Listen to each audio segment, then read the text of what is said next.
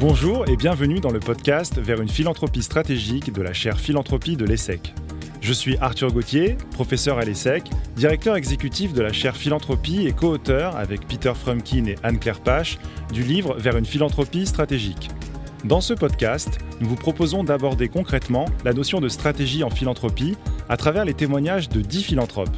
Lorsqu'on décide de faire des dons conséquents, il est important de s'assurer que ceux-ci ne servent pas uniquement à satisfaire une envie de donner, mais qu'ils ont également un effet positif sur le problème sociétal que l'on souhaite traiter.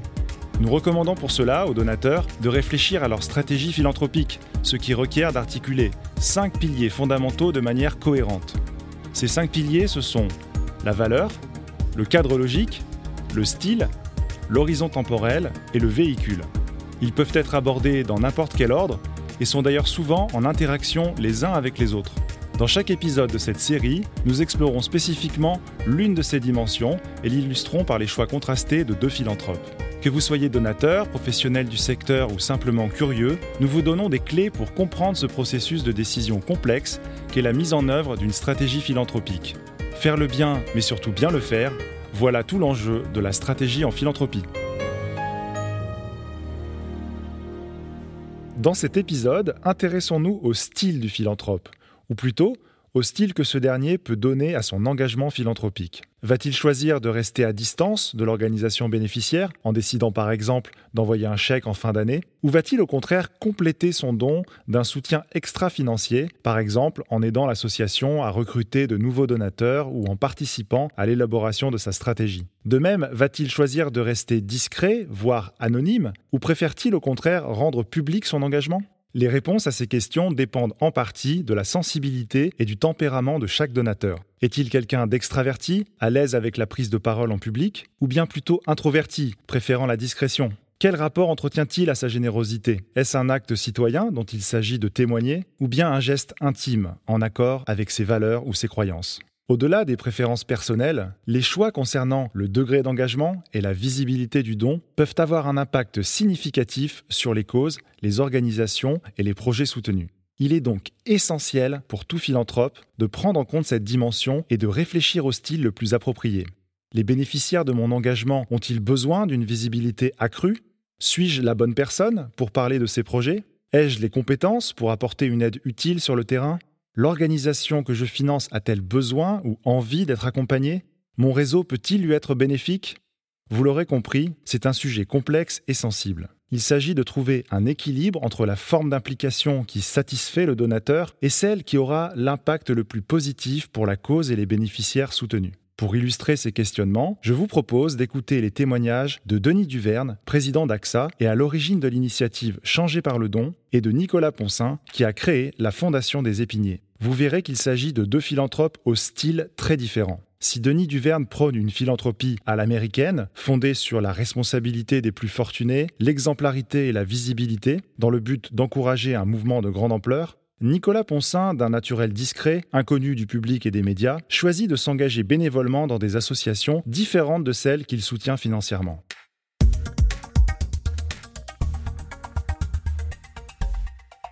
Mon nom est Denis Duverne, je suis euh, président d'AXA et euh, président de la Fondation pour la recherche médicale. Et j'ai lancé il y a un peu plus d'un an une initiative qui s'appelle Changer par le don avec Serge Wimbert qui est euh, président de Sanofi et trésorier de l'Institut du cerveau et de la moelle épinière. Mon père était lui-même euh, très engagé dans la philanthropie. Il a été euh, président de l'association Habitat Humaniste. Quand il avait pris sa retraite, il a été aussi président du Conseil des prud'hommes à Lyon. Donc il était lui-même, il a lui-même toujours été engagé dans la philanthropie. Quand j'ai commencé à travailler en, en 1979, à l'époque, la philanthropie était beaucoup moins favorisée qu'elle ne l'est aujourd'hui sur le plan fiscal.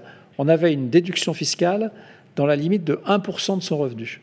Vous voyez, maintenant, c'est dans la limite de 20% du revenu et c'est une réduction d'impôt de 66%. Mais à l'époque, j'avais tout de suite commencé à, donner à des associations qui me sollicitaient, mais je n'étais pas, euh, je dirais, euh, engagé en tant que bénévole, etc. Et c'est venu, c'est venu beaucoup plus tard. Et je dirais que maintenant que je suis dans une position qu'on appelle non exécutif, c'est-à-dire que mon travail chez AXA n'est plus un travail à plein temps, là je suis beaucoup plus engagé. Alors je n'ai pas ma propre fondation euh, pour l'instant parce que je n'ai pas euh, trouvé ni le temps euh, ni le besoin d'avoir une fondation. Je, donne chaque année à partir de mes revenus. je n'ai pas eu besoin de créer une fondation parce que j'ai plutôt tendance à aider des grandes structures existantes et j'ai pas besoin de créer ma propre structure philanthropique. Je préfère soutenir des actions existantes que créer ma propre structure philanthropique. Mais je pense que dans l'avenir, j'aurai sans doute une fondation familiale. Mais pour l'instant, ça ne m'a pas manqué et ça ne retire rien à l'efficacité de mes dons. Changer par le don, c'est une initiative que nous avons lancée avec 40 signataires en décembre 2018 pour euh, faire savoir euh, aux Français que pour nous, la philanthropie était importante et que nous nous engagions à donner 10% de nos revenus annuels ou 10% de notre patrimoine à des causes philanthropiques. L'argument, c'est que euh, y a tout de même une partie substantielle de la population qui a plus d'argent que le minimum et qu'il n'y a rien qui euh, fait autant plaisir que de donner et il y a tellement de causes qui méritent d'être soutenues. On a appelé cette initiative Changer par le don parce qu'on pense que le monde associatif a un rôle décisif pour euh, changer la société. Et quand on s'engage dans ce monde associatif, on se transforme soi-même, on se change soi-même. Donc changer par le don, c'est à la fois changer la société et se changer soi-même. Alors c'est une double origine, une origine lointaine parce que j'ai vécu aux États-Unis pendant quelques années et je regarde toujours ce qui se passe euh, aux États-Unis avec intérêt et j'avais vu avec beaucoup d'intérêt ce Giving Pledge lancé par Bill Gates et Warren Buffett qui a mobilisé à peu près 180 grosses fortunes américaines qui se sont engagées à donner 50% de leur fortune à des causes philanthropiques. Et j'avais l'idée depuis très longtemps d'adapter ce Giving Pledge à la France. En France, 50%, c'est pas possible parce que c'est déjà ce que l'État nous prend. Donc il resterait plus rien. Donc on s'est dit, on va être plus modeste, on va dire 10%. 10% du revenu, ça se comprend assez naturellement. Mais euh, il y a un certain nombre de personnes qui, euh, dans leur parcours professionnel, ont par exemple vendu leur société quelle que soit la taille de cette société, ça peut aussi bien être un artisan qu'un entrepreneur qui a eu beaucoup de succès dans l'Internet ou ailleurs, ils vendent leur société et ce moment-là est un moment idéal pour dire j'en mets une partie de côté pour développer ma philanthropie. Ces gens n'ont pas forcément par ailleurs de revenus euh, importants, mais ils mettent de côté une partie du capital en disant ça, c'est pas avec ça que je vais euh, faire mes revenus futurs ou, euh, ni même transmettre à mes enfants, ça va aller à ma philanthropie. Donc c'est deux façons différentes de faire selon le type de revenus ou le type de, de parcours de vie qu'on a pu avoir. Le deuxième fait générateur, si je peux dire, c'est que en 2018, c'était la première année où euh, l'impôt sur la fortune a été remplacé par euh, l'impôt sur la fortune immobilière. Et j'étais, euh, en tant que président d'une fondation, j'ai vu qu'un certain nombre des personnes qui nous donnaient cessaient de nous donner en disant j'ai plus besoin de donner, je ne paie plus l'impôt sur la fortune. Et ça m'a un petit peu mobilisé en me disant il faut que les gens comprennent qu'ils donnent pas pour économiser des impôts, qu'ils donnent parce que la société a besoin qu'ils donnent parce que la philanthropie a besoin de se développer, parce que le monde associatif, qui est extrêmement euh, novateur, innovateur, créatif, a besoin de euh, leurs dons. Bonjour, eh ben, je suis Nicolas Ponsin, 38 ans, et j'habite à Blagnac, vers Toulouse. Je suis originaire de la région grenobloise. Euh, je suis né dans un village qui s'appelle Herbé. Et euh, donc c'était un petit village de 2000 habitants euh, et, j'ai vécu là-bas une, vingtaine d'années. Après je suis parti euh, faire des études à Paris et c'est là où j'ai commencé à, rentrer dans le monde associatif. J'avais jamais été beaucoup confronté à la, pauvreté de manière générale. mais en arrivant à Paris, c'était beaucoup plus visible, notamment dans les transports en commun. Et du coup, j'ai commencé à me poser bah, des questions sur bah, quelle réaction avoir. Et après avoir réfléchi, je me suis dit que et bah juste euh, être indifférent, c'était pas forcément la chose la plus raisonnable à faire. Et donc j'ai commencé à m'engager à la Croix-Rouge à Cergy-Pontoise. Alors euh, au début, euh, j'ai fait de la distribution de repas. Donc c'était des gens de, de, la rue qui, qui venaient prendre un repas le soir. Mais il y en avait beaucoup qui étaient très alcoolisés. moi, en même temps, j'étais jeune et je savais pas forcément gérer ce type de situation. Vous rajoutez à ça que des fois, il y a un peu de, méfiance de part et d'autre et, donc, euh, bon, c'était pas forcément des, moments extraordinaires, euh, mais j'avais quand même le sentiment que faire ce genre de choses, c'était quelque chose d'important. Euh, donc j'ai persévéré. Avec un peu d'expérience, on arrive à, mieux, comprendre, à mieux appréhender la, façon dont les, personnes se sentent et réfléchissent. Et puis au bout de quelques années, je suis retourné à Grenoble, où j'ai continué avec la Croix-Rouge. Et, effectivement, avec plus d'expérience, avec un contexte différent, euh, ça, ça a été beaucoup plus euh, agréable et toujours aussi utile, je pense. Moi, mon rêve à l'époque, c'était de postuler à la, Croix-Rouge internationale et, euh, et d'aller faire de l'humanitaire.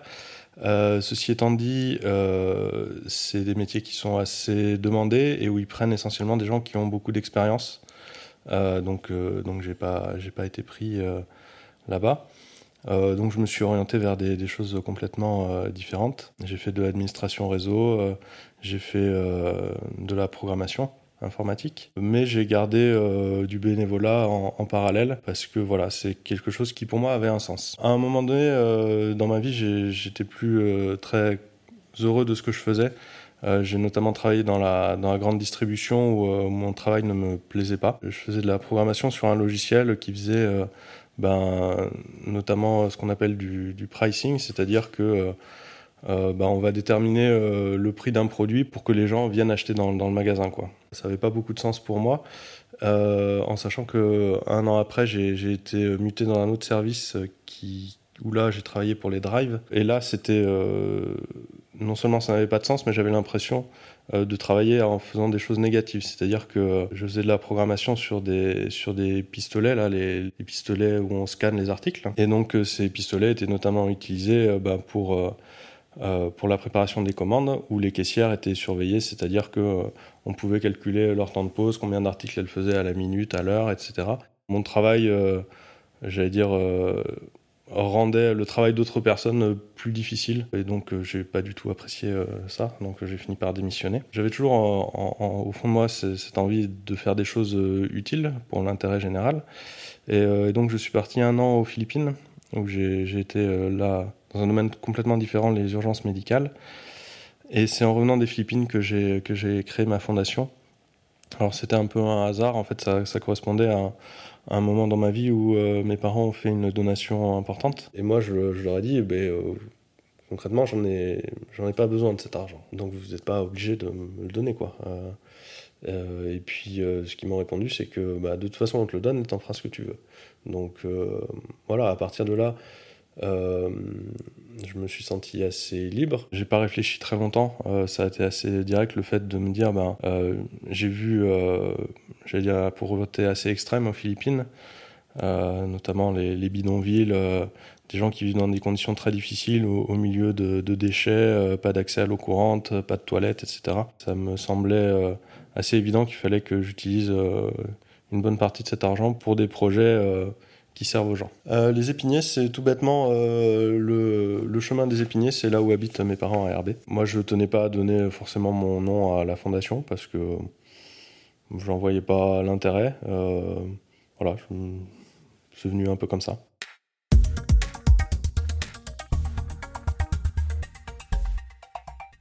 Les parcours de vie de Denis Duverne et de Nicolas Ponsin sont très différents. Denis est un dirigeant d'entreprise et préside aujourd'hui le conseil d'administration de la compagnie d'assurance AXA. Nicolas, lui, a occupé des postes en informatique dans la grande distribution avant de renoncer à ce travail pour se consacrer à des activités bénévoles dans des associations. Leur rapport à la philanthropie est lui aussi très contrasté. Pour Denis Duverne, la philanthropie vient d'une prise de conscience qu'au-delà d'un certain niveau de richesse, il est important de donner aux autres. Ayant vécu plusieurs années aux États-Unis, il a constaté la place considérable qu'occupe la philanthropie dans ce pays. Cette inspiration a eu un fort impact sur son style, pour aboutir à son initiative Changer par le don. Le principe de changer par le don est d'inciter d'autres personnes aisées à s'engager à un certain niveau de don annuel. Il va donc de soi que la visibilité et la médiatisation de son action sont des facteurs essentiels à la réussite de ce projet. Nicolas Ponsin a débuté par des actions de terrain. C'est son malaise devant la grande pauvreté qui le pousse dans un premier temps à s'investir bénévolement à la Croix-Rouge. La dimension financière de son engagement arrive plus tard, lorsqu'il hérite d'une somme d'argent de la part de ses parents qu'il préfère redistribuer. Nicolas mène une vie simple. Sa confrontation à la misère aux Philippines et en France l'ont marqué et l'incite à donner, mais cela se fait en toute discrétion. Le style de chacun est imprégné d'idéaux, de valeurs, d'une vision du monde. En ce sens, il est naturel qu'il nous amène à nous intéresser à une autre dimension, celle de la valeur, qui est souvent un socle pour le style. Denis et Nicolas nous parlent de la philosophie qui les anime et de la manière dont ils perçoivent leur philanthropie. Il y a une très grande différence entre les États-Unis et la France, c'est que les personnes qui ont du bien en France considèrent que c'est à leurs enfants qu'ils doivent donner d'abord. Les Américains considèrent que chaque génération doit faire ses preuves et que leurs enfants n'ont pas particulièrement de raison d'hériter de ce qu'ils ont pu constituer euh, dans leur, dans leur vie. Avec Serge Invert, on n'a pas encore trouvé la martingale, mais on pense qu'il faut continuer à porter ce message. L'idée que chaque génération euh, doit faire ses preuves et que les personnes qui ont euh, constitué un patrimoine durant leur vie doivent en faire bénéficier la société et pas seulement leurs proches. Alors, on a eu beaucoup plus de retours positifs que de retours négatifs. Et beaucoup de gens nous ont dit euh, Vous avez absolument raison, c'était le moment de le faire, c'est bien de le faire, et c'est vrai qu'on doit pouvoir créer un effet d'entraînement pour la philanthropie une catégorie de retours négatifs, y, compris d'ailleurs un article dans Le Monde, euh, qui euh, correspond à un mouvement qui existe d'ailleurs aussi aux États-Unis, qui consiste à dire pourquoi est-ce que finalement l'État, en donnant des déductions fiscales ou des réductions d'impôts, permet à des gens qui sont euh, plus fortunés que la moyenne d'orienter de l'argent public, puisqu'il y a une partie qui est une réduction d'impôts, en fonction des intérêts des personnes qui ont des moyens cet argument, je trouve qu'il est assez faible parce que euh, si les associations ne vivaient que de subventions, eh bien à ce moment-là, on pourrait dire pourquoi est-ce que l'État ne fait pas tout en direct? Pourquoi est-ce qu'il donne ses subventions à des associations plutôt que de faire de l'action en direct? C'est un peu le, le, revers de cet argument, c'est-à-dire qu'effectivement, on peut dire que l'État est en charge de l'intérêt général. Nous, on, ne vise pas l'intérêt général, on vise le bien commun.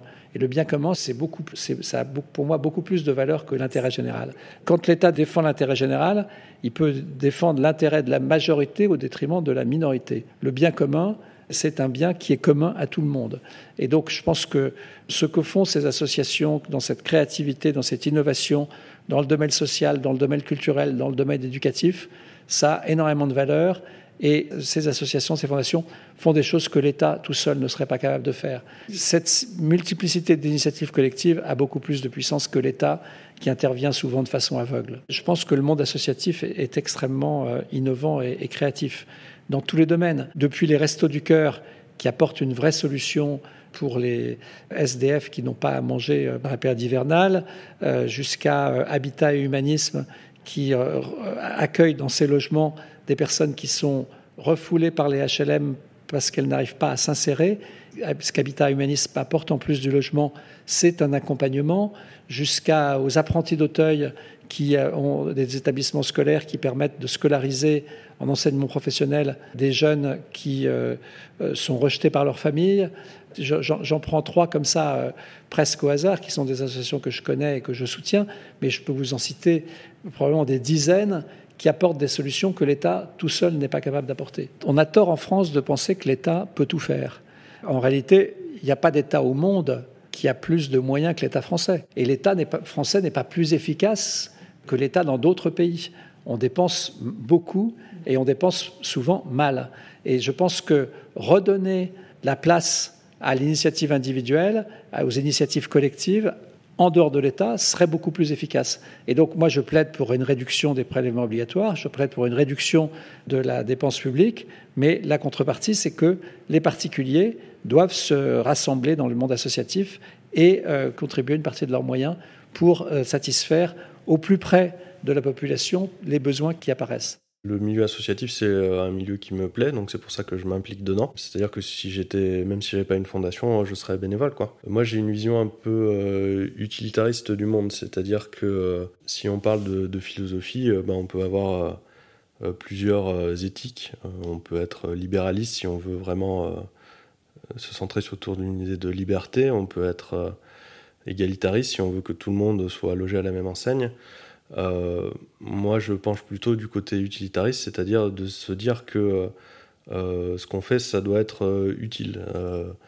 et je, trouve que c'est quelque chose qui manque beaucoup dans notre société de manière générale. Ben, par exemple, on a vu avec la, crise du coronavirus, ben, les gens les très utiles dans la société, qui sont par exemple les, aides-soignants, les infirmières, les médecins, euh, c'est pas forcément les gens qui sont bien payés dans la société. Moi, je trouve aussi, par exemple, que bah il y a des secteurs entiers de la société euh, ou de l'économie qui, qui, sont euh, inutiles pour l'intérêt général. si on pense à la publicité, est-ce que vraiment on a intérêt à avoir des panneaux publicitaires partout dans nos villes? Est-ce qu'on a intérêt à avoir des catalogues dans nos boîtes aux lettres qu'on va jeter immédiatement? Tout ça, finalement, ça ne sert à personne. Euh, et, pourtant, c'est quelque chose de, très important dans notre société actuelle. Et je pense qu'on est, j'allais dire, mal organisé et que beaucoup de gens dépensent malheureusement des efforts pour des choses qui, ne servent à rien. Donc moi, j'essaye de faire l'inverse justement, de me dire, ben c'est pas grave si c'est mal payé ou pas payé, hein, le bénévolat c'est pas payé. Si ce que je fais, ça c'est utile, et ben c'est ce qu'il faut faire. C'est ça qui guide mes actions, on va dire. Il y a certains qui vont penser que la philanthropie c'est quelque chose de négatif. Par exemple, euh, on peut se dire, eh ben, euh, pourquoi euh, c'est des grandes fondations qui ont des milliards alors que le gouvernement n'a pas forcément les moyens de ces, de politiques. donc derrière, il y a des questions d'organisation de la société qui sont beaucoup plus générales. Si on se place d'un point de vue plus pragmatique, si on se dit, ben, on est dans un système avec les lois actuelles et les contraintes actuelles, ça reste quelque chose de positif. C'est-à-dire que c'est des gens qui ne sont pas obligés de donner, mais qui le font quand même. Il y a du pour et du contre. Euh, moi, je considère que ce que je fais, euh, c'est quelque chose que je me dois de faire euh, pour moi et pour les autres. Je respecte les autres personnes qui, qui ont des démarches qui sont pas toujours similaires. Après, je pense que ce qui peut manquer dans ce domaine-là, qui peut être critiquable, c'est peut-être les, les, visions et les méthodes qui sont pas toujours adaptées. C'est-à-dire que euh, comme je vous disais, euh, il faut avoir un esprit ouvert, donner euh, des moyens aux associations pour faire ce qu'elles savent faire et pas être dirigiste. Et je pense que c'est pas forcément le cas partout, et c'est ça qui peut être un peu dommage. Mais ouais, j'aimerais insister sur le fait que avoir une, une, vision claire, cohérente, et puis savoir remettre en question ses certitudes, euh, c'est ça qui fait que on va pouvoir euh, s'améliorer et puis faire des actions qui sont de plus en plus utiles. surtout que bah, la philanthropie, j'allais dire, c'est euh, quand même une démarche positive. C'est-à-dire que bah, je peux ne pas être d'accord sur des manières de faire, etc. Bah, il n'empêche que c'est des gens qui vont sacrifier un bout de leur confort personnel pour une cause et ça reste respectable.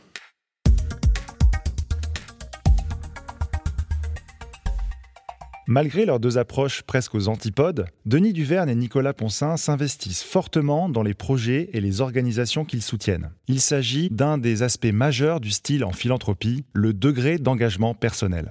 Globalement, euh, je me suis posé euh, deux questions au départ.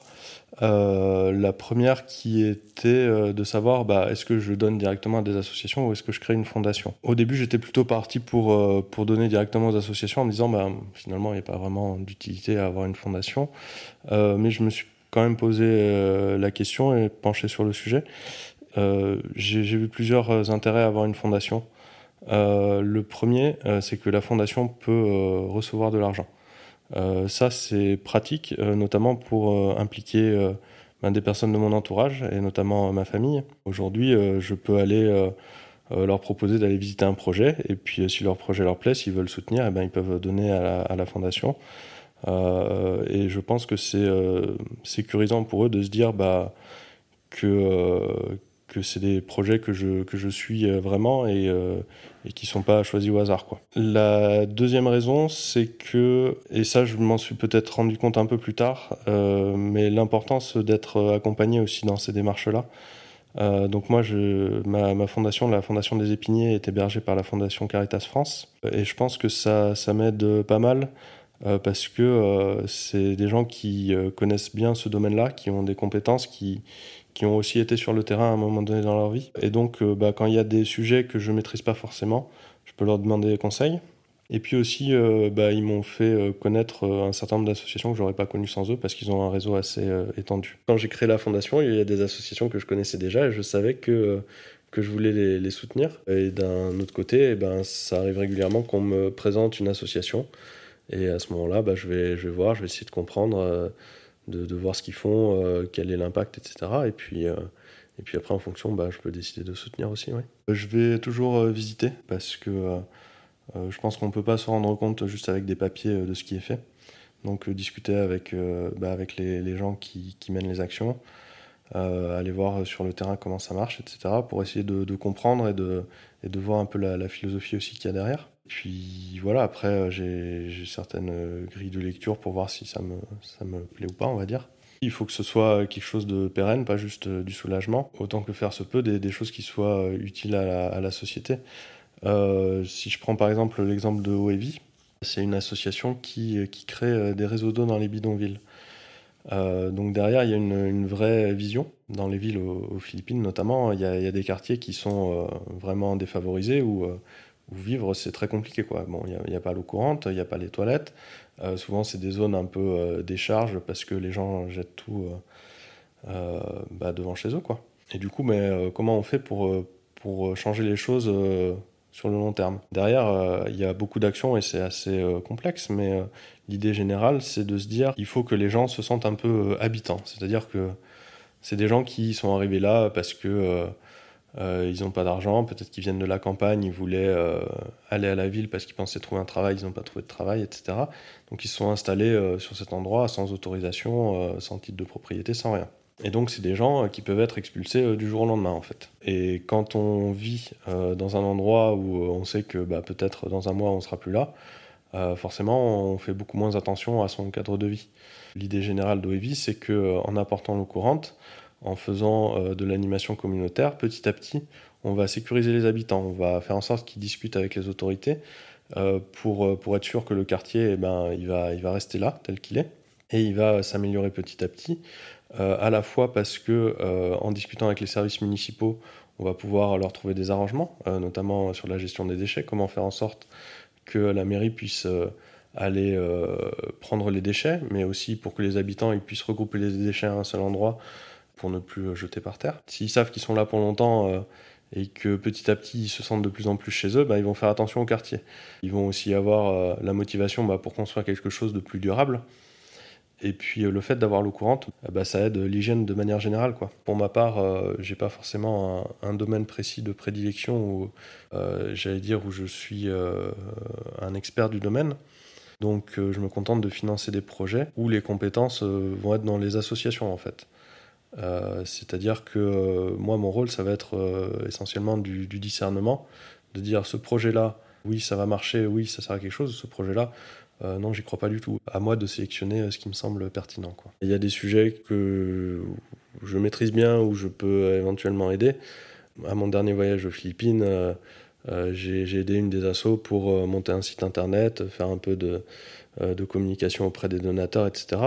Donc ça peut arriver que je m'implique de manière personnelle, mais euh, j'allais dire, il faut que ça corresponde aux, besoins de, l'association et à mes compétences. Inversement, euh, il y a des assos où euh, je sais que bah, j'ai rien à apporter, quoi. Donc, je vais juste, j'allais dire, donner de l'argent parce que le projet a du sens et qu'il me, il me parle, mais j'aurais rien à faire pour eux. Quoi. Il faut savoir être modeste et connaître ses, forces et ses faiblesses. C'est-à-dire que bah, quand vous avez en face de vous un professionnel qui a passé 10 ans ou 15 ans de sa vie à faire ce métier-là, évidemment qu'il connaît mieux que vous euh, le secteur. Donc euh, ce serait euh, ce serait quand même malvenu de ma part de venir lui expliquer comment ça marche. Il faut savoir aller voir, apprendre, avoir l'esprit ouvert, quitte à ne pas être d'accord et à ne pas soutenir l'association. Hein. Comme je disais, moi, même si j'étais pas, si j'avais pas de fondation, je serais bénévole.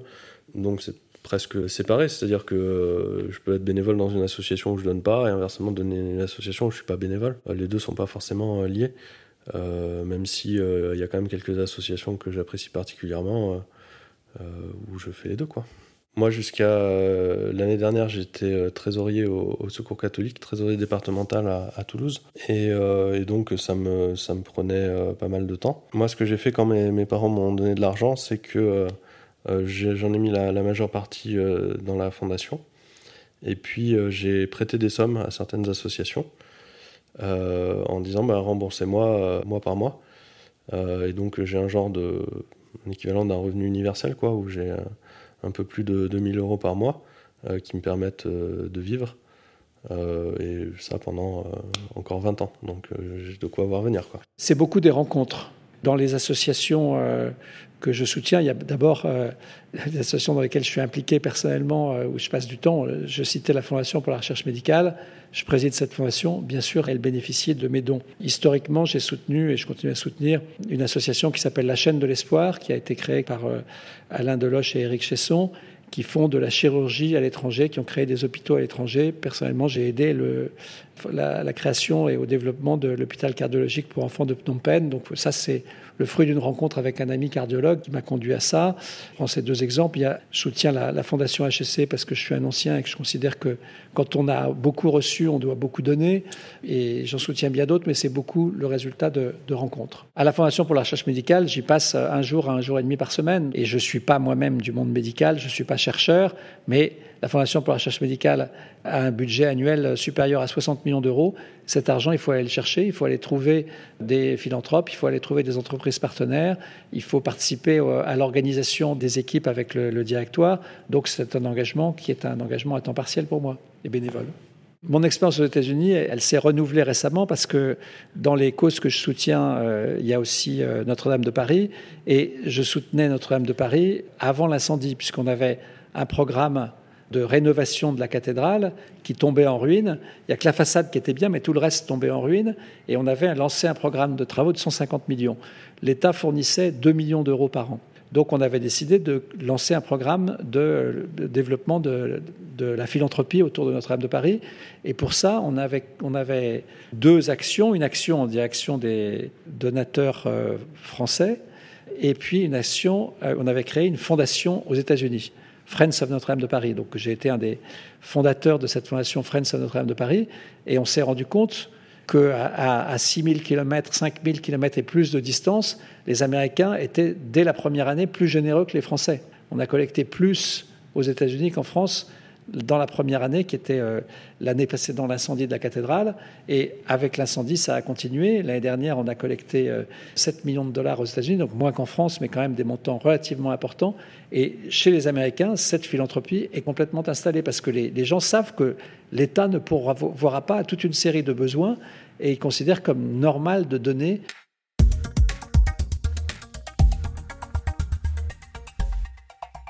Comme Nicolas Poncin, Denis Duverne met certaines de ses compétences au service d'associations et de fondations. Pour sa part, il a pris des responsabilités dans des organes de gouvernance, notamment la présidence de la Fondation pour la recherche médicale. Son investissement humain va de pair avec un soutien financier. Le choix des bénéficiaires pour Denis Duverne se fait principalement par des rencontres, alors que Nicolas Poncin met en avant un processus de sélection qui mobilise sa connaissance du terrain. Le degré d'engagement de l'un et de l'autre est important, mais ne s'exprime pas de la même manière. Quand Nicolas Poncin s'investit personnellement dans des associations, en apportant des compétences opérationnelles en informatique et en communication, Denis Duverne s'engage plutôt dans la levée de fonds à un niveau stratégique, avec cette ambition plus large de créer un effet de levier en incitant les Français à donner plus, quelle que soit la cause. Cet engagement s'est précisé avec le lancement en 2018 de l'initiative Changer par le don. Il revient pour nous sur la manière dont a été pensé ce Giving Pledge à la française. Plus précisément, il nous explique la souplesse du dispositif, une initiative qui se passe notamment de véhicules. Alors on n'a pas choisi de donner des directives pour deux raisons. D'abord parce qu'on n'a pas voulu nous-mêmes ajouter des frais généraux en créant une structure qui aurait euh, eu ses propres effectifs, ses propres moyens. Et ensuite, deuxième raison, parce que la plupart des gens auxquels nous nous adressions avaient déjà euh, leur cause et, savaient très bien à, qui ils voulaient donner. Ce qu'on voulait simplement, c'est encourager les gens à d'abord se faire connaître pour créer, euh, je dirais, faire une tâche d'huile et aussi, si possible, à donner plus parce que euh, je pense que c'est une discipline de se dire je vais donner au moins 10%, et même pour des gens qui sont assez généreux, euh, ils ne donnaient pas forcément déjà 10%, et donc ça les a peut-être forcés à aller un peu au-delà de ce qu'ils faisaient auparavant. Mais donc on a considéré que les structures existantes étaient suffisantes et qu'on n'avait pas besoin de créer une structure supplémentaire. Cela n'empêche que dans la deuxième année de notre mouvement, cette année, nous organisons euh, un événement changé par le don, pour lequel nous avons choisi neuf associations après un appel à projet dans lequel 118 associations ou fondations se sont présentées. Et on en a sélectionné neuf et on fait un appel au don cette soirée-là pour les neuf associations ou fondations qu'on a présélectionnées. Donc, on n'a pas créé de structure, mais on organise quand même un appel auprès de neuf associations sélectionnées qui nous paraissaient particulièrement méritantes. Je pense que dans les 40, la plupart étaient déjà des gens très engagés, mais qui ont simplement accepté de le faire savoir. Ensuite, certains d'entre eux m'ont dit tu as raison ou vous avez raison, ça m'encourage à aller plus loin que ce que je faisais auparavant. Et ensuite, aujourd'hui, nous sommes 82, donc c'est très en dessous de ce qu'on avait prévu, qui était 400 fin 2019, mais on a déjà créé un certain nombre d'entraînements et on espère entraîner plus de personnes.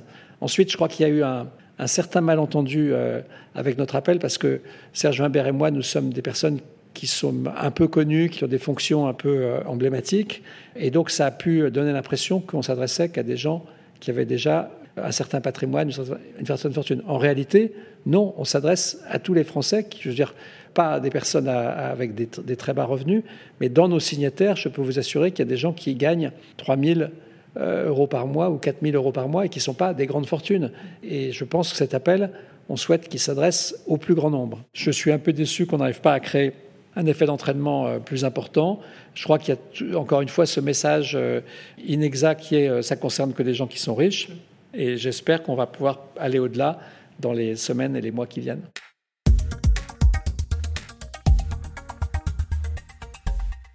Pour Denis Duverne, la visibilité est un enjeu majeur. Il souhaite impulser une nouvelle dynamique dans la société française en changeant le rapport aux dons dans une perspective libérale qui rappelle la tradition américaine de la philanthropie. Ce n'est pas le cas de Nicolas Ponsin, qui préfère agir localement et sans nécessairement entraîner les autres dans son action. N'étant pas lui-même une personnalité publique, habituée des médias, on comprend que son rapport à cette dimension-là diffère. Écoutons d'abord Denis Duverne, puis Nicolas Ponsin, nous expliquer leur choix et les enjeux que soulève cette question de la visibilité. Ça a été un choix euh, difficile à faire parce que culturellement, en France, on n'aime pas parler d'argent, on n'aime pas euh, que les gens sachent que vous en avez.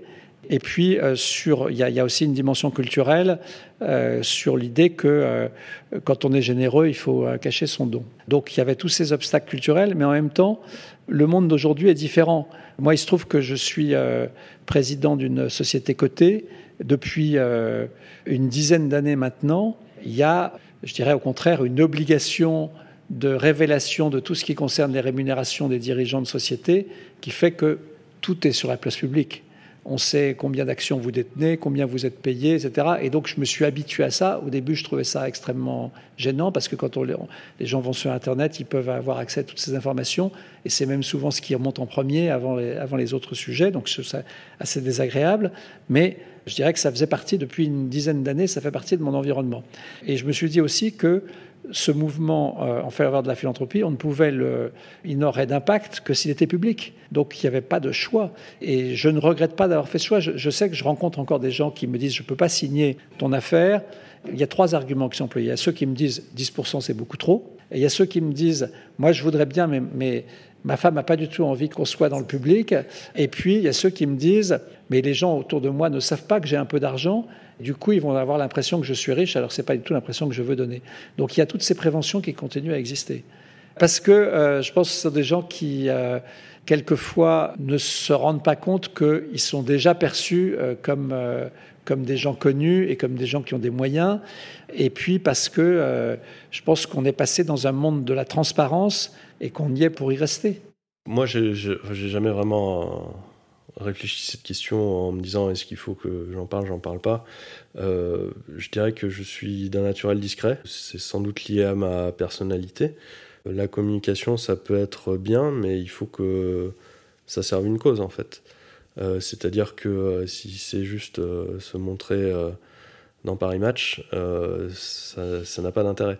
Par contre, si un jour ça peut aider une association à se faire connaître, euh, ça peut aider à mettre des idées en avant. Euh, oui, tout à fait, euh, je ne suis pas contre. Par exemple, moi, je suis pas du tout aux réseaux sociaux. J'ai l'impression que la bêtise se répand plus vite que l'intelligence là-dessus, quoi. mais moi, je suis plutôt quelqu'un d'introverti dans ma personnalité. Bah, je pense que c'est une des raisons qui fait que que c'est comme ça. Mais après, voilà, comme je disais, je suis pas contre médiatiser des choses s'il y a un but derrière.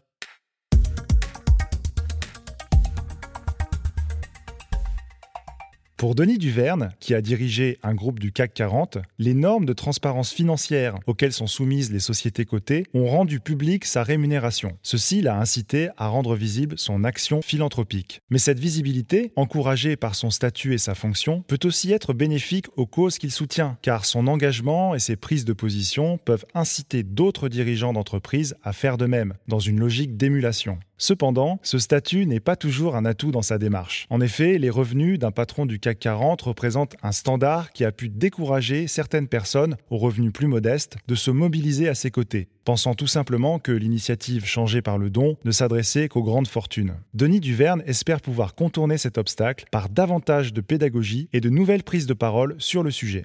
Pour Nicolas Ponsin, les enjeux de visibilité sont beaucoup moins prégnants et n'ont pas constitué un sujet de réflexion jusqu'à présent. Sa faible notoriété ne se prête pas à la médiatisation de son engagement philanthropique. Il n'a de surcroît pas l'habitude de prendre publiquement la parole et se décrit comme quelqu'un d'introverti. La visibilité n'a donc pas été une dimension forte de sa philanthropie. Aujourd'hui, notamment parce que certains de ses bénéficiaires pourraient profiter de sa prise de parole, il semble ouvert à une évolution sur ce sujet. Sa participation à notre podcast en témoigne.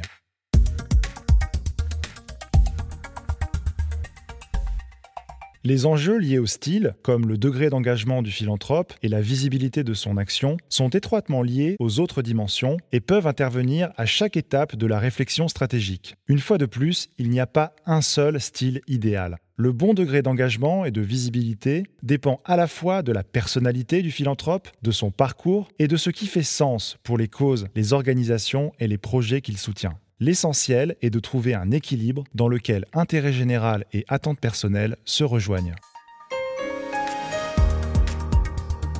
C'était l'épisode Style du podcast Vers une philanthropie stratégique de la chaire philanthropie de l'ESSEC. Un grand merci à Denis Duverne de l'initiative Changer par le don et à Nicolas Ponsin de la Fondation des Épiniers pour leur témoignage éclairant. Si vous souhaitez approfondir les notions abordées dans ce podcast, je vous invite à lire notre livre éponyme Vers une philanthropie stratégique publié chez Odile Jacob.